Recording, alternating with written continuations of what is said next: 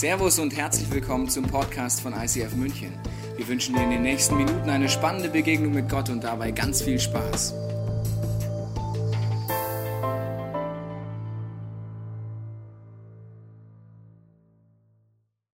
Drei Frauen, drei Skandale und jetzt redet ein Mann über dieses Thema. Ich habe mir gedacht, diese Skandalnudeln lasse ich mir nicht entgehen. Über mindestens eine dieser Frauen möchte ich auch predigen. Letzten zwei Wochen ging es ja schon los mit Knallerpredigen von der Michi und von der Ilana. Und heute darf ich über eine dieser Skandalnudeln der Bibel etwas erzählen. Und ich weiß nicht, ob du diese Bibel schon mal aufgeschlagen hast, aber sie ist voller Skandalnudeln.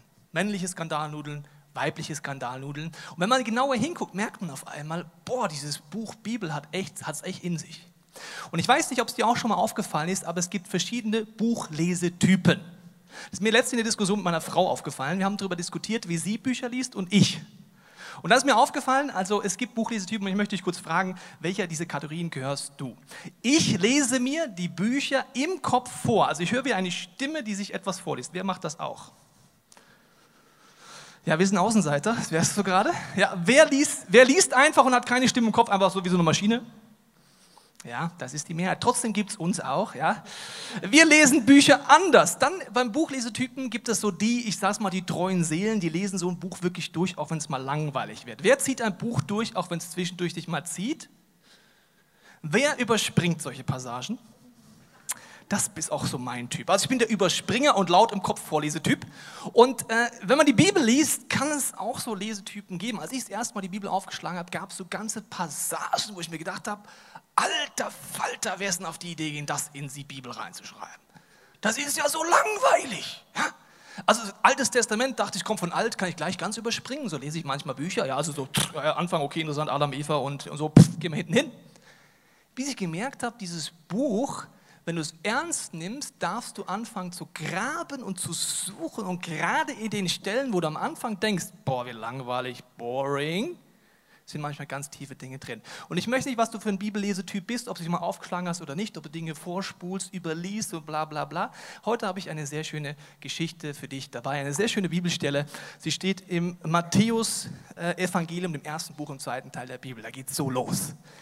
Dies ist das Buch von der Geschichte Jesu Christi, des Sohnes Davids, des Sohnes Abrahams. Also das ist das Buch über die Geschichte des Sohnes Gottes. Das ist die Geschichte, wie du eine lebendige Gottesbeziehung erleben kannst. Und jetzt denke ich mir, das ist eine gute Einleitung. Und jetzt muss es so richtig knatteradat losgehen. Also die ersten Seiten eines Buchs entscheiden bei mir drüber, ob ich es weiterlese. Und jetzt kommt der Knaller. Schnall dich an.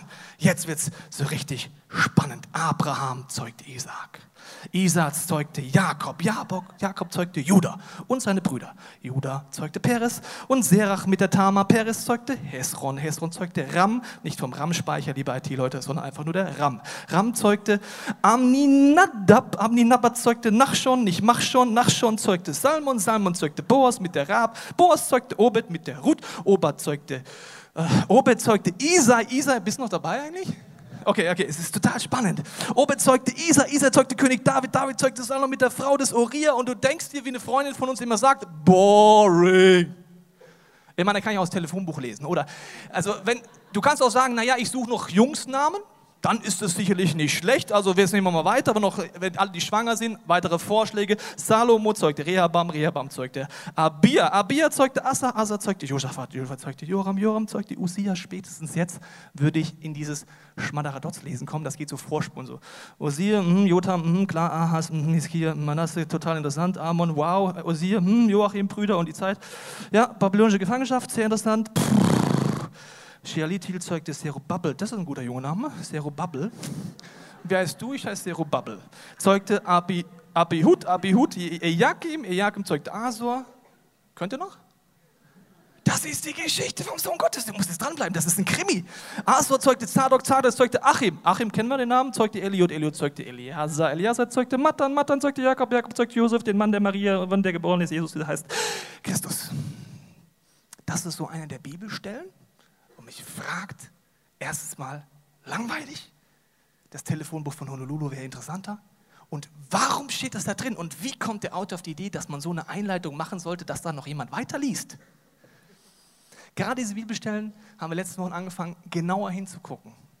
Warum ist der Autor der Meinung, wenn du dich mit dem Sohn Gottes beschäftigst, mit einer lebendigen Gottesbeziehung, dass dieser Stammbaum für dich sehr wichtige Informationen hält.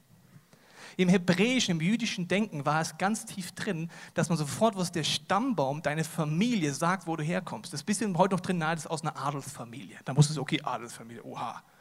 Also deine Vorgänger, deine Vorfahren waren entscheidend für deine Identität. Und während es bei uns total langweilig ist, gab es da viele Leute drin, wo es den Juden die Zehennägel aufgestellt hat. Sie gesagt haben, ich brauche künstliche Beatmung. Wenn du der Sohn Gottes sein willst, dürfen diese Menschen doch auf keinen Fall deine Vorfahren gewesen sein. Zum Beispiel ein Hinweis, wenn du genau hinguckst, ist, dass es dort Frauen gibt. Es gibt, die wird gesagt, dass mit der Tama ein Kind gezeugt wird, da fängt es an. Davor denke ich mir, die anderen Kinder waren ohne Frauen oder was? Lauter Männer und dann auf einmal mit Tama. Dann denkt man sich, äh, wieso kommt jetzt auf einmal die Frau? Und dann heißt es dann äh, mit der Rahab, mit der Ruth, mit der Frau des Uriah und Maria. Fünf Frauen werden aufgezählt und die Biologie aufgepasst haben, wissen, jedes Mal war eine Frau beteiligt. Warum stehen nur die fünf drin? Sicherlich wäre jede Frau wert gewesen, aufgezählt zu werden, aber es geht um eine Message. Diese fünf Frauen, die Skandal war Nummer eins, dass überhaupt in einem Stammbaum, wo es darum geht, den Sohn Gottes vorzustellen, Frauen vorkommen. In der damaligen Zeit wurden Männer aufgezählt, auf keinen Fall Frauen. Und dann waren das die Art der Frauen. Das war nicht Frau Heilig und Miss Fromm, das waren fünf Frauen, wo du, wenn du die Geschichte kannst, dachtest, alter Falter, das sind die Vorfahren? Und jetzt wichtige Info, im Judentum wird die Identität und das Jüdische über die Mutter weitergegeben. Deine Mutter, kennst du vielleicht, ja? Meine Schüler sagen immer, deine Mutter, was? Meine Mutter, deine Mutter. Also wenn deine Mutter zum Beispiel Tama war, weißt du, ist nicht so gut, sagst du lieber, ich kenne meine Mutter nicht, ja? Und heute geht es um Rahab, liebe Freunde. Die anderen haben wir schon ein bisschen angefangen. Tama, ja, die Skandalnudel. Der Mann hieß mal Orna, kommt Ornanieren her. In der Bibel kannst du viel lernen, auch über lateinische Begriffe und antike Dinge. Und auch die Frau des Uriah, Bezeba, das war die Frau, mit der David, wenn du die Bibel liest, mit der er fremdgegangen ist, dann ihren Mann umgebracht hat. Auch die steht dort drin. Die Ruth steht drin. Da haben wir eine ganze Serie drüber gemacht. Wenn du die Serie noch nicht angeguckt hast, schau sie dir unbedingt an, weil wir machen nur einen kleinen Auszug diesen drei Frauen. Heute geht es um Rahab. Wir wollen einsteigen und fragen, was hat das für eine Aussage über diesen Sohn Gottes, über ein lebendiges Christsein, wenn diese Frau aufgezählt wird. Wir gehen in Josua 6, ein Buch im ersten Teil der Bibel. Die Situation war die, dass das Volk Israel vor Jericho steht. Jericho war eine Stadt, die sie einnehmen wollten. Und jetzt gehen wir in den Text rein, weil da kommt gleich Rahab vor. Die Israeliten lagerten zu dieser Zeit in der Gegend von Schittim. Von dort schickte Josua, der Sohn Nuns, heimlich zwei Männer los. Sie sollten das vor ihnen liegende Land auskundschaften, besonders die Stadt Jericho. Die beiden machten sich auf den Weg und erreichten gegen Abend die Stadt. Auf der Suche nach einer Bleibe für die Nacht kamen sie in das Haus einer Prostituierten namens Rahab. Also damals gab es nicht das Moulin Rouge, es gab das Moulin Rahab. Das war das Etablissement in der Stadt, wo jeder wusste, das ist eine Prostituierte und jetzt steigen sie da ab. Ne? Ist klar, ne? zufällig. Warum gehen die dorthin? Was passiert da? Und es ist offensichtlich eine Frau, die als Prostituierte arbeitet. Wir lesen weiter. Was passiert? Kurz darauf erhielt der König von Jericho die Nachricht, heute Abend sind israelitische Männer eingetroffen, die unser Land erkunden sollen, also Spione. Sie halten sich bei Rahab auf. Der König schickte sofort Soldaten zu Rahab. Sie befahlen ihr, bring die Männer heraus, sie wollen unser Land auskundschaften oder ausspionieren. Rahab wohnt dort in diesem Etablissement. Sie hat diese zwei Männer zu Besuch und von jetzt auf gleich geht es um Leben und Tod. Da stehen die Männer vom König da und sie weiß, jetzt gibt es zwei Möglichkeiten. Entweder sie sagt, die sind da hinten, nimmt sie mit, dann kommt sie gut davon, davon, dann werden die beiden umgebracht, die Spione, oder sie muss lügen und sagen, ich habe keinen versteckt. Das gab es in dieser Geschichte immer wieder erschreckend in unserer Weltgeschichte, dass man solche Situationen reinkommen kann. Raab aber hatte die beiden Israeliten versteckt und stellte sich ahnungslos. Ja, diese Männer sind bei mir gewesen, ich wusste aber nicht, wo sie herkamen. Sie brachen wieder auf, als es dunkel wurde und das Stadttor geschlossen werden sollte. Ich kann nicht sagen, wohin sie gegangen sind. Wenn ihr ihnen schnell nachläuft, holt ihr sie bestimmt ein. Eine Prostituierte in dieser Stadt Jericho wohnt an diesem Stadtrand in einem kleinen Etablissement. Zwei Spione kommen und sie lügt wie gedruckt.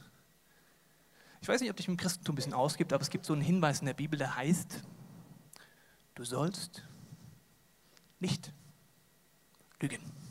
Schon mal gehört? Je nach Prägung des Christseins, ich nenne das eine religiöse Regelionpredigt, denkt man, ja logisch, deswegen gibt es ja die Regeln der Bibel, damit ich die immer anwende. Das heißt, diese Rahab lügt, das will aber Gott nicht.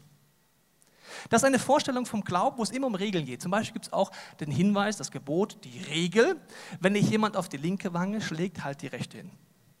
Das wurde im Christentum, besonders in Deutschland, dazu missbraucht zu sagen, naja, als Christ bist du halt so ein Opfertyp. Ne?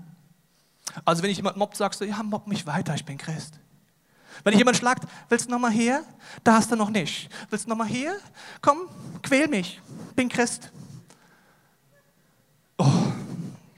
Bibelstellen sind dafür da, dass du sie in Spannung nimmst. Das heißt, genauso in einer anderen Bibelstelle, wo Paulus aktiv wird, wo er nämlich verprügelt wird, sagt, jetzt habt ihr Recht gebrochen, es gibt ein fettes Problem, ich verklage euch.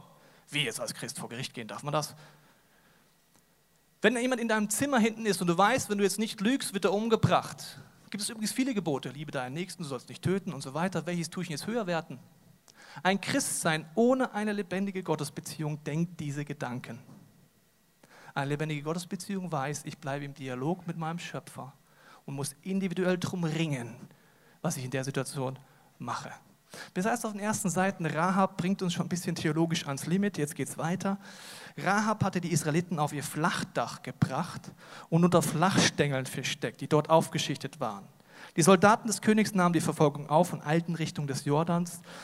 Unmittelbar hinter ihnen wurde das Stadttor geschlossen. Warum begibt Rahab sich in Todesgefahr? Ich meine, ihr habt gesagt, sie lebte an der Stadtmauer ganz außen. Das war so die unbeliebteste Gegend. Sie hat nicht nur am Rand der Stadt gewohnt, sondern die Truppe, die da draußen steht, wo kommt die als erstes durch? Durch ihr Wohnzimmer. Das waren die gefährlichsten Wohnungen, die es damals gab. Und sie lebte nicht nur am Rand der Stadtmauer, sondern sie lebte auch am Rand der Gesellschaft. Als Prostituierte, als Frau, die nicht verheiratet war. Und damals galt man nur als jemand, der die Frau von jemandem ist, sonst warst du nichts. Dann war sie gebrandmarkt durch ihren Job Sie war vollkommene Außenseiterin und jetzt gibt es auch die Gefahr von einer Truppe, die vor der Stadt steht und wahrscheinlich morgen in ihrem Wohnzimmer steht und alle töten wird. Warum macht sie das? In der Bibelstelle wird geschrieben, dass sie mit diesen zwei Spionen diskutiert und sagt, ich habe viel gehört über euren Gott. Ich habe Geschichten gehört, was dieser Gott tun kann in eurem Leben, in eurem Volk. Ich habe gehört, dass er Wunder tun kann, dass er Tote lebendig machen kann, dass er äh, heilt, dass er Widerstände wegnimmt. Und sie hat offensichtlich davon gehört und hat eine Hoffnung in sich, die man gar nicht beschreiben kann. Was ist, wenn das wirklich stimmt, eine lebendige Gottesbeziehung möglich ist?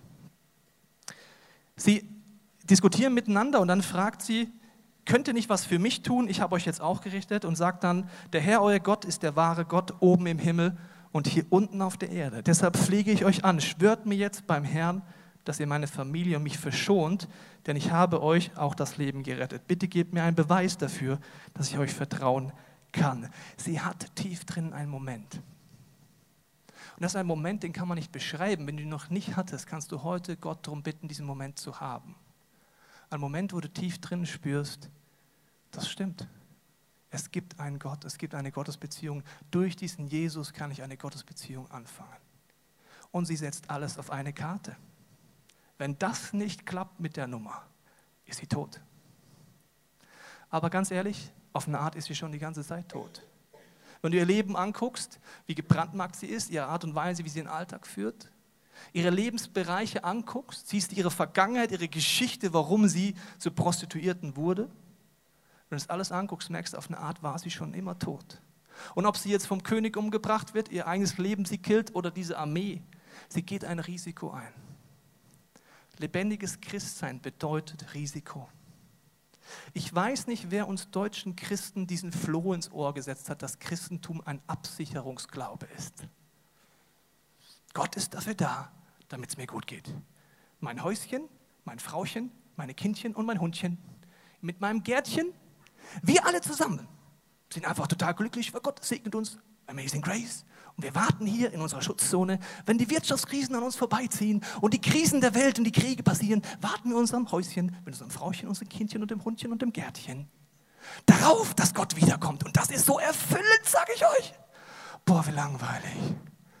Boah, wie ätzend.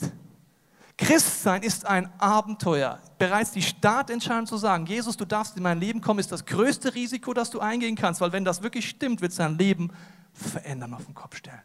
Christsein ist nicht etwas Altes.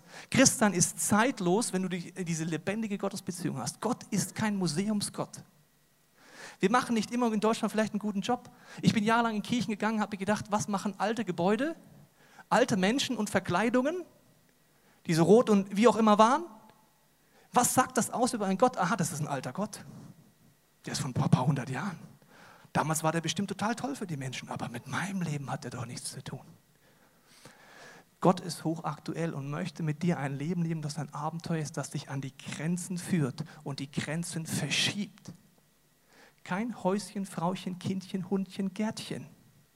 Wenn du es hast, ist schön, lad mich zum Grillen ein. Wir genießen deinen Garten gemeinsam. Aber das ist nicht Leben. Leben heißt, Gott, was hast du vor in meinem Leben? Und Rahab geht ein Risiko ein. Wie geht es weiter? Sie sagen dann zu ihr, wenn unsere Soldaten hier eintreffen, musst du das rote Seil, an dem du uns jetzt hinablässt, an der Stadtmauer, an dein Fenster bitten. Und deine Eltern, deine Geschwister und alle Verwandten müssen hier bei dir im Haus sein. Jeder, der nach draußen geht, ist selbst verantwortlich für seinen Tod. Wer bei dir im Haus bleibt und trotzdem angegriffen ist, für den stehen wir mit unserem Leben ein. Einverstanden antwortete Rahab. Dann half sie ihnen ins Freie zu gelangen. Als sie fort waren, band Rahab das rote Seil an das Fenster.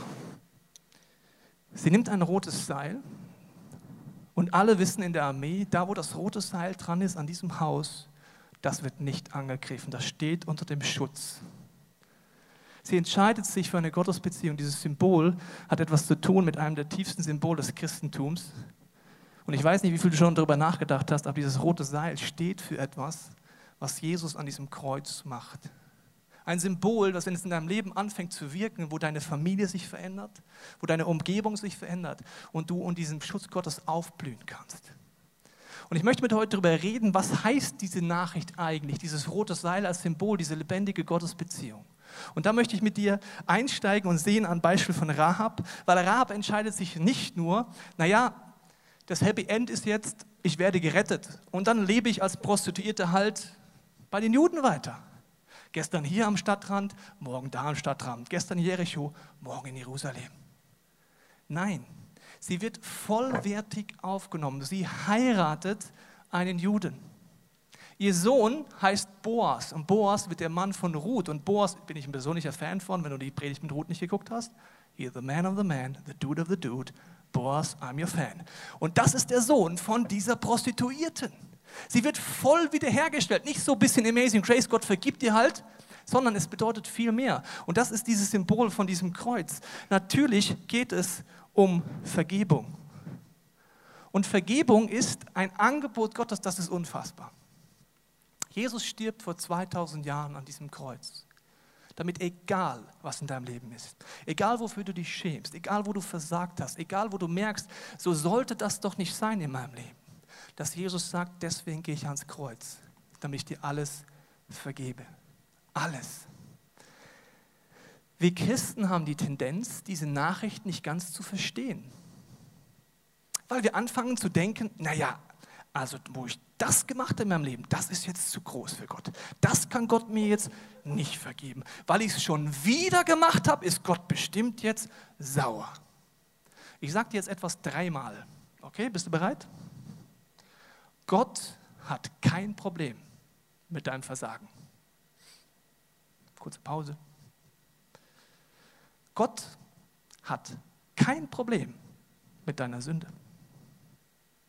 Gott hat kein Problem mit allen Leichen in deinem Keller, mit all deinem Versagen, mit all deiner Sünde, mit all dem, wo du dich selber nicht lieben kannst. Gott hat damit kein Problem. Die Christen schon, teilweise. Die packen da so einen Zeigefinger und sagen, ja, das ist moralisch aber gar nicht gut. Gell? Also was du da gemacht hast, da wird aber der Herr Jesus, der Heiland oder wer auch immer, böse sein. Leider wurde diese Botschaft von Jesus sehr verzerrt. Er sagt, ich habe es vor 2000 Jahren gelöst, ich habe deswegen auch kein Problem damit. Und ich liebe die Menschen bedingungslos. Das ist göttlich, das ist unmenschlich. Gott liebt diese Rahab, diese Prostituierte, bedingungslos. Wenn man denkt, es geht um Vergebung im Christentum, ist man schnell demotiviert, weil man irgendwie merkt, naja, aber verändern tut sich nicht wirklich was. Und das ist der entscheidende Punkt. Der zweite Schritt in einem lebendigen Christsein ist immer Veränderung. Nicht nur sagen, ja, Gott vergib mir und dann morgen mache ich wieder das Gleiche, vergib mir und diesen Kreislauf, der irgendwann in der Depression, der geistlichen Depression endet, sondern Gott, veränder mich. Das kann von jetzt auf gleich sein, aber bei einer Prostituierten. Ich habe eine Prostituierte kennengelernt, die gesagt hat, früher, als ich das da rauskommen wollte, war für mich eines der schwersten Dinge, als ich diesen Jesus kennengelernt habe, nicht zu glauben, dass er mir vergibt, sondern dass ich Veränderung erlebe, weil ich wusste zu jedem Zeitpunkt, dass es das Einfachste wäre, jetzt in einer Krise, wenn ich kein Geld habe, einfach mit einem Mann ins Bett zu steigen. Und das war so verlockend, ins alte Leben zurückzugehen, obwohl ich wusste, ich will nicht zurück, aber 15 Stunden putzen für das gleiche Geld, 15 Stunden einen Job machen für das gleiche Geld. Und das ist ein Prozess der Veränderung, wo Gott ganz tief geht. Warum tue ich die Dinge, die ich tue? Eine Prostituierte ist nicht aus Spaß Prostituierte geworden. Kein Mädchen kommt auf diese Welt und sagt mit drei Jahren, wenn du fragst, was ist dein Traumberuf? Prostituierte. Das gibt's nicht. Es gibt in deinem Leben Dinge, die dich so verändern, die dich so verletzen oder dich so treffen, dass irgendwann ein Leben rauskommt, wo du vielleicht dich selber für schämst. Und das ist keine Prostitution vielleicht in deinem Leben, es sind andere Dinge. Und Gott weiß, warum du es tust. Und er sagt, ich liebe dich bedingungslos. Ich habe kein Problem mit dir. Ich komme nicht mit dem Zeigefinger. Wenn du so bleiben willst in deinem Schmadderadotz mit den Leichen im Keller, ich werde dich gleich lieben. Aber ich wünsche mir dir für dich Veränderung. Das ist das Symbol vom Kreuz. Vergebung, Veränderungs- und Auferstehungskraft, die dazu führt, dass in deinem Leben es wirklich vorwärts geht. Und diese Dynamik zu erleben, nur weil du Christ bist, heißt das noch lange nicht, dass du das kennst. Du kannst 20 Jahre Christ sein und denken, na, es geht um Vergebung, es geht um Veränderung, dass Gott an die Wurzeln geht, dass ich Dinge ausspreche, dass ich mit Freunden gemeinsam einen Weg finde, herauszufinden, warum tue ich die Dinge, die ich tue. Das ist das Evangelium, die gute Nachricht. Ein Gott, der dich bedingungslos liebt, der dir alles vergibt, der die Kraft hat zu verändern und der möchte, dass dein Leben vorwärts geht und nicht stehen bleibt. Diese Nachricht ist unfassbar. Ich meine, Rahab, überleg dir mal, als sie das Volk Israel kommen, sie denkt, jetzt kommen die Superchristen, jetzt kommen die Heiligen, verstehst du? Ich bin doch nur eine Prostituierte. Jetzt kommen Jeremy's Next Top-Christen, die haben ihr Leben im Griff, ja. Und vielleicht dachtest du auch schon über Christen, die sind bessere Menschen. Dachtest du das schon mal? Wie soll ich dir sagen? Nicht unbedingt. Nur weil du Christ bist, heißt nicht, dass du ein besserer Mensch bist. Ganz im Gegenteil. Es heißt, dass du erlebst, dass Gott vergibt. Veränderung und ein Lebensbereich nach dem anderen verändert wird. Dann wird natürlich dieser Output irgendwann besser. Nur Christen, das Volk Israel, ist nicht besser als das andere Volk, sondern sie haben etwas entdeckt in ihrem Leben, was eine Veränderung hervorbringt. Und ich habe gesagt, Gott hat kein Problem damit. Gott, wenn du die Bibel auflegst, Jesus klagt nie an. Er genießt sogar die Prozesse mit uns Vollpfosten. Der sagt nicht, oh Mann, der Tobias, schau ihn dir mal an. Oh, hat er das immer noch nicht verstanden. Jetzt ist er schon Pastor. Sondern sagt, ja, Tobi, lass uns den Weg gehen. Willst du mit mir wieder einen Schritt gehen? Traust du dich wieder, einen Schritt vorwärts zu gehen? Jesus trifft eine Frau am Brunnen. Er weiß alles über die Frau. Er weiß, dass sie ein Problem hat mit Ehebruch, dass sie fünf Männer gleichzeitig hat. Und ich weiß nicht, was für ein Gottesbild du hast, dass dieser Jesus hingeht und voller Grimm und voller Aggression sagt, das ist aber Sünde. Das muss doch einmal mal so richtig ansprechen. Wann predigt das mal einer hier? Kehr um. Nein. Er lächelt diese Frau an und sagt, ja, es gibt da noch ein Problem mit Ehebruch in deinem Leben. Wir arbeiten dran. Er liebt sie. Er geht mit ihr einen Prozess und in ihrer Sündhaftigkeit benutzt er sie. Und das sind auch so Vorstellungen manchmal, je nachdem, welches Gottesbild man hat. Erst wenn ich perfekt bin, benutzt Gott mich. Erst wenn alle Lebensbereiche toll sind, wenn ich ohne Sünde lebe, dann werde ich so ein Glaubenshero. Gott benutzt diese Rahab, als sie eine aktive Prostituierte ist, um sein ganzes Volk zu retten. Das tut den theologischen Synapsen jetzt ein bisschen weh, je nachdem. Ne? Das heißt, Oh, echt? Wenn Gott warten würde, bis dein Leben so wäre, dass es göttlich wäre, müsste er auf die Ewigkeit warten. Ich will dir nicht zu nahe treten. Wenn Gott warten würde, dass er meine Predigten benutzen kann, bis ich perfekt bin, dann dürfte ich nie predigen. Gott benutzt unfertige Leiter, unfertige Menschen, Sünder, die es nicht auf die Reihe kriegen. Und jeder von uns, wenn wir ganz ehrlich werden, hat diese Bereiche, wo wir sagen, das ist nicht so, wie ich es mir wünsche. Ich brauche Vergebung, ich brauche Veränderung, ich brauche, dass es vorwärts geht. Rahab wird ein vollwertiges Mitglied, trotz ihrer Vergangenheit. Sie wird hergestellt wieder. Und vielleicht geht es dir manchmal so, wenn du das hörst von diesem Kreuz, dass du vielleicht manchmal denkst, naja, so richtig spricht es mich nicht an. Ich habe eigentlich nicht so viele Probleme gerade, ich finde mich ein Top-Typ, Top-Frau, hat mit mir nicht so viel zu tun. Das Volk Israel hatte so eine Einstellung. Als sie in der Sackgasse sind und wollen, dass Jericho erobert wird, hatten sie Vorstellungen, auf welche Art Gott jetzt einzugreifen hat. Aber die letzte Idee, die sie gehabt hätten, ist, dass eine aktive Prostituierte, die heidnischen Hintergrund ist, sie rettet. Ich meine, das sind keine Glaubensheroes wie David, Abraham, so die Titanen des Glaubens. Das war, verstehst du? Das kann doch nicht Gottes Weg sein. Das wäre total demütigend. Aber Gott benutzt diese Frau in dieser Situation. Und diese, diese Vorstellungen können so weit gehen, dass man denkt, ja, ich weiß nicht, ob ich selber diese Vergebung brauche. Wenn es dir so geht, kannst du heute ein Experiment machen und sagen, Gott, zeig mir mal, wie du mein Leben siehst. Du wirst einen Gott erleben, der dich nicht anklagt, der ohne Zeigefinger kommt, sondern einlädt, dir die Hand reicht, sagt, komm, lass uns mal ehrlich werden in deinem Leben, wo du Veränderung oder Vergebung brauchst. Dieser Skandal wäre so, der da passiert, dass Rahab dort so wirkt und dieses Volk Gottes rettet, das wäre übertragen heute vielleicht folgendermaßen, wenn eine Schlagzeile morgen in der Bildzeitung stehen würde. Ehemalige osteuropäische Pornodarstellerin rettet Kirchengemeinde mit Notlüge und ist jetzt Teil des Ältestenkreises und des Leitungsteams. Das wäre auf heute übertragen einfach die gleiche Situation. Wer sagt, ja, das ist super, gute Idee, okay. Wenn du sagst, uh, okay, das ist dann schon ein gewisser Schritt für alle Beteiligten zu sagen, was, die war doch gestern noch da im Fernsehen in einer anderen Rolle. Gott will verändern. Gott will dich, Gott will dich verändern. Und sie wird dann erwähnt in Hebräer 11 als eine der Glaubenshelden. Im Hebräer 11 werden alle Glaubenshelden aufgezählt und sie auch. Und sie wird erzählt, dass sie eine Frau war, die trotz ihrer ausweglosen Situation alles auf eine Karte setzte, im Glauben Taten folgen ließ und dadurch diese Veränderungskraft erlebt hat. Glaube hat immer diese Schritte. Vielleicht heute zum allerersten Mal, wenn du sagst, diesen Jesus, ich kenne ihn noch nicht, ich habe das noch nie ausprobiert. Aber es ist ein Risiko, einen Schritt zu gehen sagen, du darfst in mein Leben kommen, Jesus. Du darfst mich verändern. Ich möchte das annehmen, was du an diesem Kreuz für mich getan hast. Nicht nur Vergebung, ich möchte dir alle Dinge geben, wo ich mir vielleicht nicht mal selbst vergeben kann, sondern ich möchte Veränderung erleben und dass dein Wille geschieht in meinem Leben.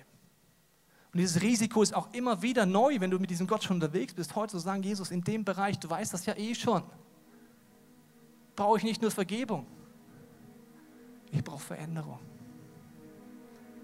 Zeig mir, wo ich ehrlich werden darf. Und wenn du keinen Menschen hast um dich herum, wenn du nicht eine Kleingruppe hast, wenn du nicht Freunde hast, wo du ehrlich werden kannst und gemeinsam an diese Wurzel rangehst, wird irgendwann dein Glauben sehr frustrierend werden. Die Bibel redet davon, dass Gott mit offenen Armen auf dich wartet. Dass er mit dir mitleidet wie ein liebender Vater. Aber wenn du nicht willst, musst du gar nichts. Aber die Einladung steht. Dieser rote Faden wie zu nehmen und wie an mein Lebenshaus aus dem Fenster zu halten und sagen, Jesus, ich gehöre zu dir. Oder dieser Lebensbereich, ich möchte ihn dir bringen. Du wirst heute jetzt, wenn nächsten Minuten die Möglichkeit haben, ganz praktisch zu werden. Genau wie der rote Faden bei dieser Prostituierten ein Symbol ist, glaube ich, dass dieser rote Faden heute für dich und für mich ein tiefes Symbol ist. Du wirst die Möglichkeit haben, vielleicht diesen Faden, wenn du möchtest, heute dir zu holen an verschiedenen Stationen und sagen, Jesus, komm in mein Leben. Veränder mich. Ich möchte, dass du der Chef bist in meinem Leben. Oder ganz neu sagst, Jesus, ich möchte voller Dankbarkeit mich daran erinnern, dass du in meinem Leben bist. Für alles, was du schon getan hast und die Bereiche, wo wir auf dem Weg sind, dass du sie noch angehst. Und ich möchte beten, dass heute dein Gottesbild gesprengt wird, dass Gott nicht mehr der Gott ist, der ein Problem mit dir hat. Der auf dich herabguckt und sagt, Mensch, Junge, wann kriegst du es gebacken? So ein Gott, der nur darauf wartet, dass du ein zartes Ja in deinem Herzen sagst, Gott, ich will. Ich weiß nicht wie. Ich habe auch manchmal keine Kraft dafür. Aber ich will. Und das reicht Gott. Und diesem Ganzen wird Gott dich anfangen zu benutzen. Er wartet nicht bei Rahab, bis sie eine Bibelschule besucht hat, bis sie auf 10 Get Freeze war, bis sie einen anderen Beruf hat. Sondern sagt, jetzt fängt er an, sie zu benutzen. Ich möchte jetzt beten und die nächsten Minuten kannst du kurz in deinem Herzen hören, was da einfach dich aufwühlt und dann möchte ich dir Vorschläge machen, wie du praktisch werden kannst. Vater, ich danke dir, dass du eine Einladung aussprichst heute an jeden von uns hier in diesem Raum, zu Hause, am Fernseher oder am Podcast gucken, dass du die Hand ausstreckst und sagst, komm zu mir. Wenn du beladen bist mit Last, komm zu mir und lass von mir dein Gottesbild sprengen. Und ich danke dir, dass du jedem wie zusprichst, nächsten Minuten, dass du kein Problem hast mit unserem Versagen. Du hast das Problem schon längst gelöst. Und Jesus, ich bete, dass diese Gedanken in unserem Kopf, diese Angst vor dir, Vater, dass sie stoppst. Diese teuflischen Gedanken stoppe ich. Auch diese religiösen Gedanken stoppe ich über deinem Leben. Dass du vor deinem Herzen diesen Jesus siehst, wie er am Kreuz hängt und sagt, ich bin da für dich. Ich habe alle Kraft im Himmel und auf der Erde. Ich kann Totes lebendig machen. Und ich danke Jesus, dass du viele Herzen jetzt in den nächsten Minuten anrührst, die zum allerersten Mal sagen werden, Jesus, du darfst in mein Leben kommen. In den nächsten Minuten wollen wir in unserem Herzen dir das sagen, was uns beschäftigt.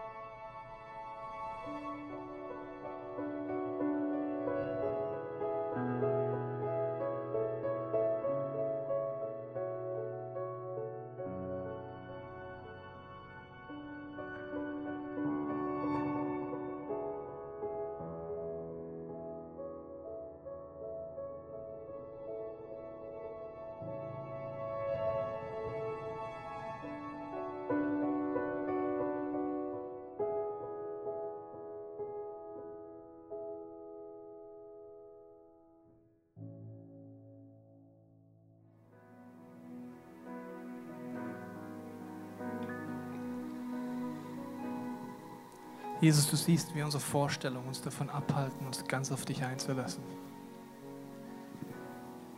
Und ich spreche jetzt das in diesem Raum aus. Ich bete jeden stellvertretend um Vergebung, wo Menschen ein Gottesbild in dir erzeugt haben, das dich abschreckt. Heiliger Geist, ich bete jetzt, dass du wirkst, dass du uns an die Hand nimmst, dass du uns zeigst, wer du wirklich bist. Selbst wenn wir über Jahre hinweg ein Christsein vielleicht gelebt haben, wo es gerade dieses Evangelium nicht durchgebrochen ist, bete ich, dass du jetzt durchbrichst. Jesus, du sagst, du bist in diesem Stammbaum. Du kommst zur Welt durch all diese Menschen mit ihrer Fehlerhaftigkeit. Durch Frauen, die Skandale erzeugt haben, aber an dir festgehalten haben. Durch Männer, die durch Höhen und Tiefen gegangen sind, die den Crash des Lebens erlebt haben, aber immer wieder gesagt haben, Jesus, ich bleibe an dir dran. Ich möchte dich einladen, während den nächsten Minuten zu überlegen, ob für dich ein Schritt dran ist. Du siehst äh, auf den Seiten, hier vorne und hinten, diese Kreuze. Dort gibt es das Symbol dieser roten Bänder. Du kannst während den gesungenen Gebeten hingehen, dieses rote Band nehmen, als Erinnerung zu sagen, Jesus, zum allerersten Mal, komm in mein Leben, ich nehme dieses Kreuz an. Oder du nimmst es als Dankbarkeit oder ganz konkret für einen Lebensbereich, wenn du mit diesem Gott schon unterwegs bist. Im hinteren Bereich bei diesem Kreuz gibt es unser Gebetsteam. Du erkennst sie an den weißen T-Shirts und an den äh, Umhängeschildern. Sie sind gerne dafür da, für dich zu beten, wenn du einen konkreten Punkt hast, wo du dir Veränderung wünschst oder wo du es nochmal festmachen möchtest, diese Entscheidung von heute. Diese gesungenen Gebete sind jetzt eine Chance. Ich bete jetzt dafür und dann lade ich dich ein, wenn es für dich okay ist, irgendwann auch aufzustehen, weil dann ist es leichter für Menschen aus der Mitte rauszukommen und zu diesen Stationen als Symbol zu gehen. Jesus, ich brauche dich in meinem Leben. Jesus, ich danke dir, dass du jetzt allen Stolz wegnimmst von uns, wo wir immer wieder denken, was vielleicht über das nachdenken, was denken Menschen über uns oder auch was uns davon abhält, wirklich diese Rettungstat von dir anzunehmen. Heiliger Geist, es sind deine Minuten. Klopf du an an unsere Herzen, tu das, was du möchtest, egal wo wir uns auf unserer geistlichen Reise befinden. Wir hoffen, dass dir diese Predigt weitergeholfen hat. Wenn du Fragen hast, kannst du gerne an info at icf-moenchen.de mailen und weitere Informationen findest du auf unserer Homepage unter www.icf-moenchen.de.